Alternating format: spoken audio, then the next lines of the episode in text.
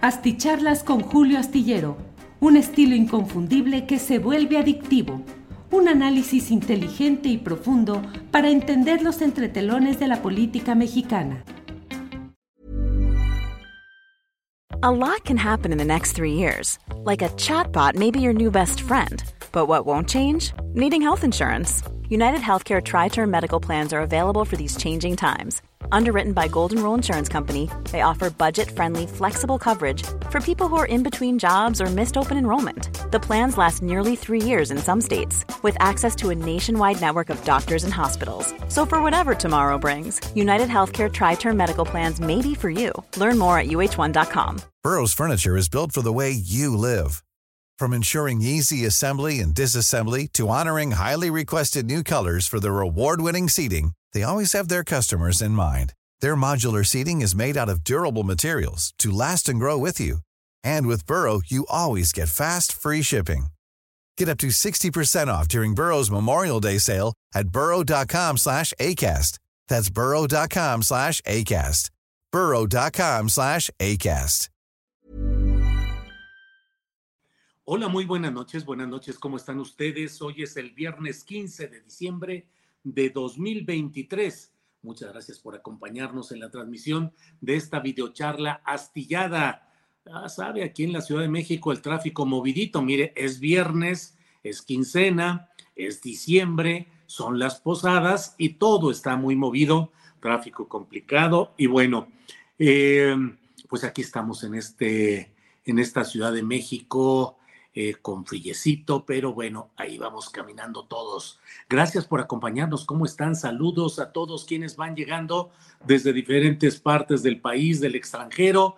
Gracias por sus comentarios, por lo que nos dicen, comentan, critican, polemizan de todo. Gracias. Ya lo saben ustedes que con respeto podemos eh, transitar todo lo que sea necesario con respeto y con argumentación eh, fundada, sustentada, que podamos dialogar y que podamos analizar. Y en algunos casos, eh, balazar o a veces voy leyendo y tomando algunos de los comentarios que ustedes nos envían por aquí. Hoy es un día en el cual a mí me parece que mm, seguimos inmersos en toda esta eh, situación enmarañada respecto a los diversos eh, organismos autónomos o bien organismos institucionales del Estado mexicano como son específicamente la Suprema Corte de Justicia de la Nación, el Congreso Federal, donde se está viviendo una, no solo un forcejeo, sino una batalla política e ideológica con destino a la resolución electoral de 2024. Son muchos hoy los eh, estira y afloja, los arreglos, las negociaciones que no avanzan, el intento de intercambiar votos para aprobar una postura, una iniciativa, una propuesta a cambio de que se aprueben otro tipo de cosas. Bueno, en eso estamos actualmente y a mí me parece que hay que tener mucho cuidado, mucho ojo en lo que significa esta serie, las aduanas legislativas y judiciales, que no es, yo no estoy tan convencido de que sean los famosos contrapesos que con un espíritu muy eh, optimista se pretende que funcionen estos organismos como contrapesos, en este caso, del poder presidencial. En el poder eh, legislativo, a pesar de que Morena y sus aliados tienen la gran mayoría de los votos, la mayoría en lo general, holgada, sobrada, pero sin llegar a la mayoría calificada. Y justamente en ese mecanismo constitucional válido, genuino, legítimo, en el cual la Constitución establece que ciertas decisiones, ciertos temas requieran para su decisión el que dos terceras partes de los votantes lo hagan en un sentido o en otro, y cuando no se alcanzan esos entonces esos porcentajes, entonces sucede que el porcentaje menor se convierte en el decisorio. Eso puede sonar en primera lectura a un abuso, un exceso, un ataque a la democracia, el hecho de que un tercio de los votantes en un órgano colegiado, en este caso el Congreso de la Unión, que un tercio pueda oponerse y frenar lo que dos tercios o menos de los dos tercios están, pretendiendo hacer que se apruebe. Eh, hemos visto varias de las propuestas de reformas del presidente López Obrador que al referirse a asuntos constitucionales no han tenido la mayoría calificada y no han podido pasar.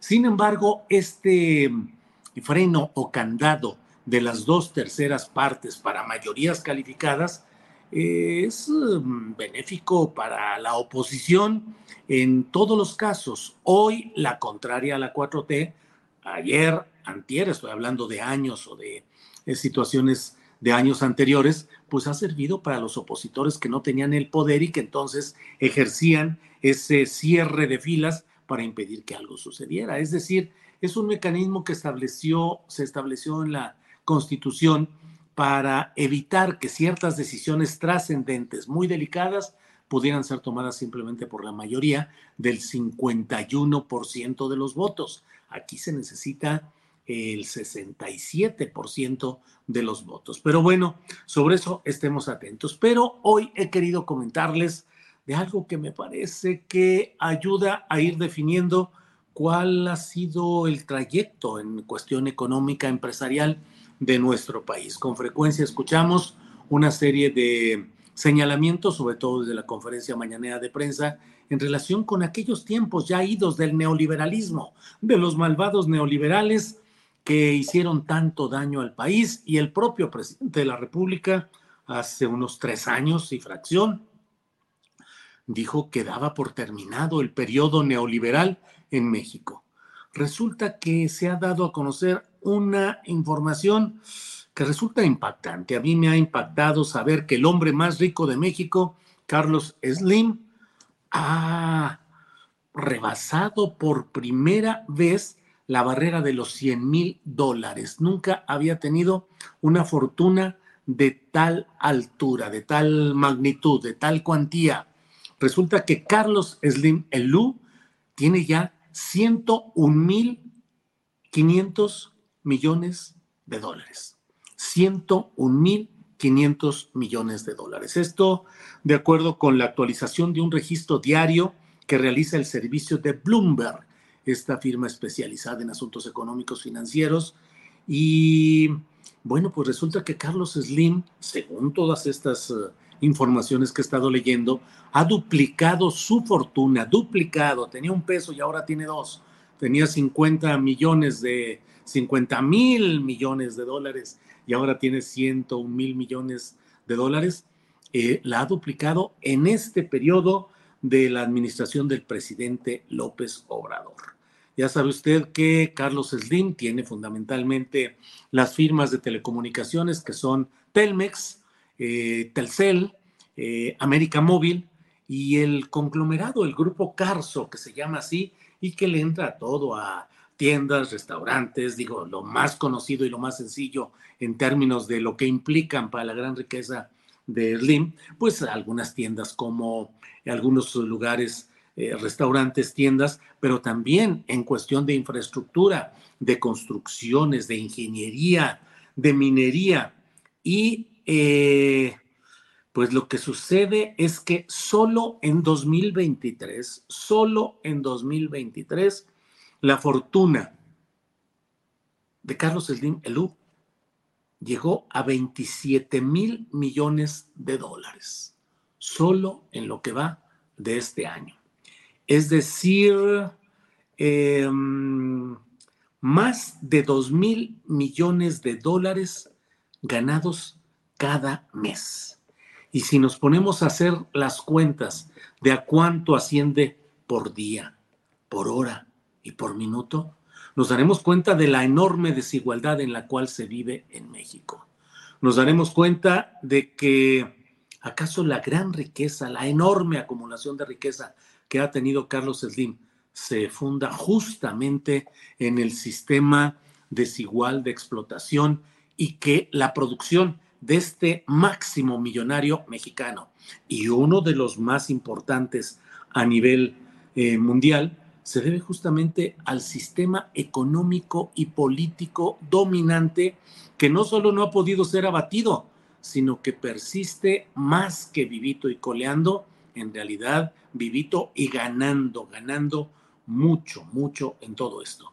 La revista Forbes dice por su parte, dijo, eh, en abril de 2023 que la fortuna de Slim en aquel tiempo era de, estaba, lo colocaba en el octavo lugar a nivel mundial. Ahora, eh, Bloomberg dice que los más de 100 mil millones de dólares, que es lo que está acumulando, tiene, entre otros de los mecanismos eh, para esa acumulación de riqueza, el fortalecimiento del peso mexicano, eh, que este año se ha apreciado cerca de 12% frente al dólar. Es decir, gracias a esa depreciación o a esa, al superpeso super fuerte, pues ve usted que el propio Carlos Slim Elú ha tenido eh, como uno de los factores eso. Y bueno, algunos, eh, por ejemplo, nosotros que vivimos específicamente de la monetización eh, aportada por YouTube, pues para nosotros ha sido todo lo contrario. El envío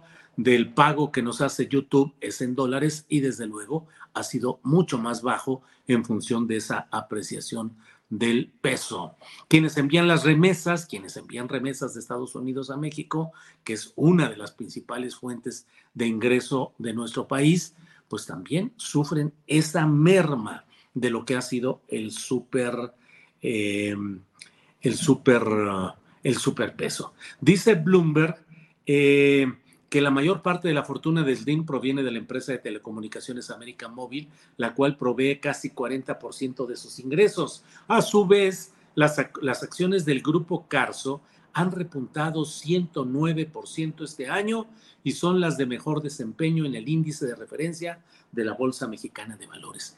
Una gran capacidad ejecutiva, una gran capacidad directiva, una gran habilidad para los negocios por sí mismos de parte de Slim y del grupo Carso, bueno, recordemos que el despegue, el golpe hacia arriba de Carlos Slim se dio justamente con la desventajosa venta de teléfonos de México a, de teléfonos de México a, a Carlos Slim durante el tiempo de Carlos Salinas de Gortari, en un proceso que siempre fue mencionado como un proceso de prestanombres o de eh, simulación a beneficio de quien eh, malbarató los bienes de la nación en aquel sexenio. Entonces, aquí estamos en presencia de algo en lo cual Carlos Slim avanzó y salió adelante justamente con esa venta ventajosa eh, y se le decía, a Teléfonos de México se le decía en aquel tiempo que era Carlos San Charlie, porque era una cadena de restaurantes muy famosa que así se llamaba, Carlos San Charlie. Entonces decía que aquí Telmex era en realidad Carlos San Charlie, Carlos Salinas, Charlie Slim. Eh, a lot can happen in three years, like a chatbot may be your new best friend. But what won't change? Needing health insurance. United Healthcare Tri Term Medical Plans, underwritten by Golden Rule Insurance Company, offer flexible, budget friendly coverage that lasts nearly three years in some states. Learn more at uh1.com. Hiring for your small business? If you're not looking for professionals on LinkedIn, you're looking in the wrong place. That's like looking for your car keys in a fish tank. LinkedIn helps you hire professionals you can't find anywhere else, even those who aren't actively searching for a new job but might be open to the perfect role. In a given month, over 70% of LinkedIn users don't even visit other leading job sites. So start looking in the right place. With LinkedIn, you can hire professionals like a professional. Post your free job on linkedin.com slash people today. Rafael Rodríguez Castañeda, que luego fue director de proceso, Eh, director general de proceso, escribió un libro, Operación Telmex, creo que es el nombre, en el cual detalla y da la documentación de todo esto que se vivió. Un proceso en el cual seguimos viviendo atados a la red troncal, creo que se llama, en la cual sigue manteniendo el control Telmex y por lo cual pues seguimos teniendo muchos problemas en la conexión de celulares porque finalmente es como una gran manguera que todavía mantiene eh, Telmex y a través de la cual van saliendo eh, las ramitas de las otras compañías celulares, pero siempre con los problemas que pueden darse en lo troncal. Y em, entre esos eh, temas, uno siempre, yo siempre me pregunto, ¿Cuántas de las personas que usan teléfonos celulares y que tienen que pagar y comprar datos y que se les acaba de volada y que no te avisan y que nomás dicen, ya se acabó, oiga, pero si lo acabo de comprar o no, pues se acabó porque se acabó y hay que estar comprando y abonando, no hay atención al público, ¿Qué sucede con todo aquel tiempo en el cual eh, el servicio de telefonía en Telmex era imposible, era un abandono absoluto, desatención, eh, despotismo? porque era lo único. Y a partir de ahí viene una acumulación que, claro, a veces suelen decir, Carlos Slim salió de compras, como si saliera con un carrito de supermercado, porque va comprando con lo que tiene de tanto dinero, va comprando una cosa, un negocio, otro, desde luego con una habilidad para esos negocios. Pero no olvidemos el fondo del asunto. El fondo del asunto es la asignación de negocios eh, del Estado mexicano construidos con el esfuerzo de todos, con los impuestos de todos y que luego son puestos a remate, eh, como lo hizo Carlos Salinas de Gortari, como está a punto de hacerlo en Argentina Javier Milei, que tiene una postura similar en cuanto a deshacerse lo más que pueda de todas las empresas del Estado mexicano. No es un asunto menor, por eso he querido tocarlo en esta ocasión, porque caray, que nos digan de BBVA Bancomer que BBVA con sede en España tiene como su principal sustento las ganancias que provienen de México, que es extraordinaria la ganancia que obtienen en México y que nosotros seguimos manteniendo, de hecho, hasta manteniendo a flote y sacando con muy buenos números a todo ese conglomerado. Híjole, es como sentirnos como en aquellos tiempos en los cuales venían a nuestro país a llevarse la gran riqueza a las metrópolis, mientras nosotros, países colonizados, pues seguimos aportando mano de obra mal pagada, productos naturales mal pagados y quedándonos con los problemas derivados de la operación comercial o industrial. Hoy estamos en términos parecidos y resulta siempre muy impactante. El propio presidente López Obrador lo ha dicho más de una vez. Ha dicho que, bueno, que en su gobierno, durante su gobierno, los empresarios, el gran capital, han ganado más dinero que en ocasiones, que en las ocasiones anteriores, que es récord la ganancia que tienen esos personajes. Y uno dice, pues caray, uno quisiera apostar por un capitalismo mm, sano, noble, bueno, que ganara a la buena, con inventiva, con creatividad, con sacrificio, pero no con el beneficio del dinero público. Es como Ricardo Salinas Pliego, que también tiene lo suyo en cuanto a la compra de eh, lo que era Imevisión del Estado mexicano y que se transformó luego en Televisión Azteca, cuando Ricardo, eh, Carlos Salinas de Gortari también decidió venderlo al también regiomontano Ricardo Salinas Pliego, en una operación en la cual no está de más recordar que ahí el hermano incómodo de Carlos, entonces presidente de la República, el hermano incómodo Raúl Salinas de Gortari, prestó a la palabra, sin nada firmado y sin ningún otro compromiso, prestó 30 millones de dólares para que saliera la compra de Imevisión y, e hiciera lo que ahora conocemos como Televisión Azteca. Entonces, em, pues caray, Germán Larrea, tantos eh, personajes que se han ido enriqueciendo a lo largo de nuestra historia, eh, cooptando decisiones políticas, comprando decisiones administrativas, comprando protección eh, gubernamental y judicial. Y bueno, pues entonces ahí están estos ejemplos de lo que significan eh, los enriquecimientos extremos. ¡Bravo! ¡Hurra! Tenemos ya a un multimillonario mexicano que está en los primeros niveles, ya pasó la barrera de los 100 mil millones de dólares y en este sexenio, en lo que va de este sexenio, ha logrado duplicar su fortuna. Bueno, pues en eso estamos. Por otra parte, déjeme irle comentando que el Instituto Nacional Electoral ha multado a Morena y a sus aliados.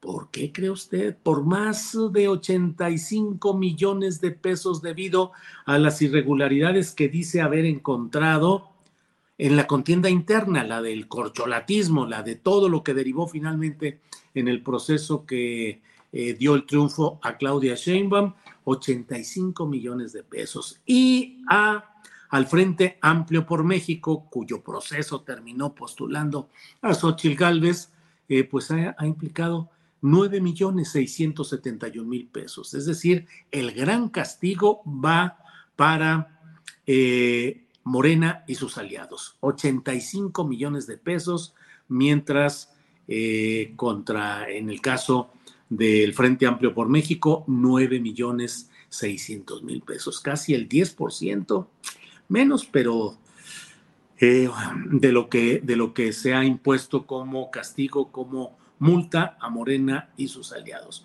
Por otra parte, el presidente López Obrador hoy inauguró un primer tramo del tren Maya. Hay imágenes, hay fotografías, hay todo ahí de una obra espectacular, según todo lo que puede verse. Eh, es el primer tramo, el presidente López Obrador ya puso fecha para las siguientes inauguraciones o aperturas, pero bueno, bien o mal, dígase lo que se diga, ese tren ya partió, ya va caminando. El presidente López Obrador está, está por allá en aquellas tierras del sur y eh, ya se ha inaugurado ese tren Maya en un viaje de Campeche a Cancún, de Campeche a Cancún. En el Tribunal Electoral del Poder Judicial de la Federación siguen los golpes bajo la mesa, vergonzoso el espectáculo de facciones de grupos dándose patadas, caballazos, tumbándose unos a otros.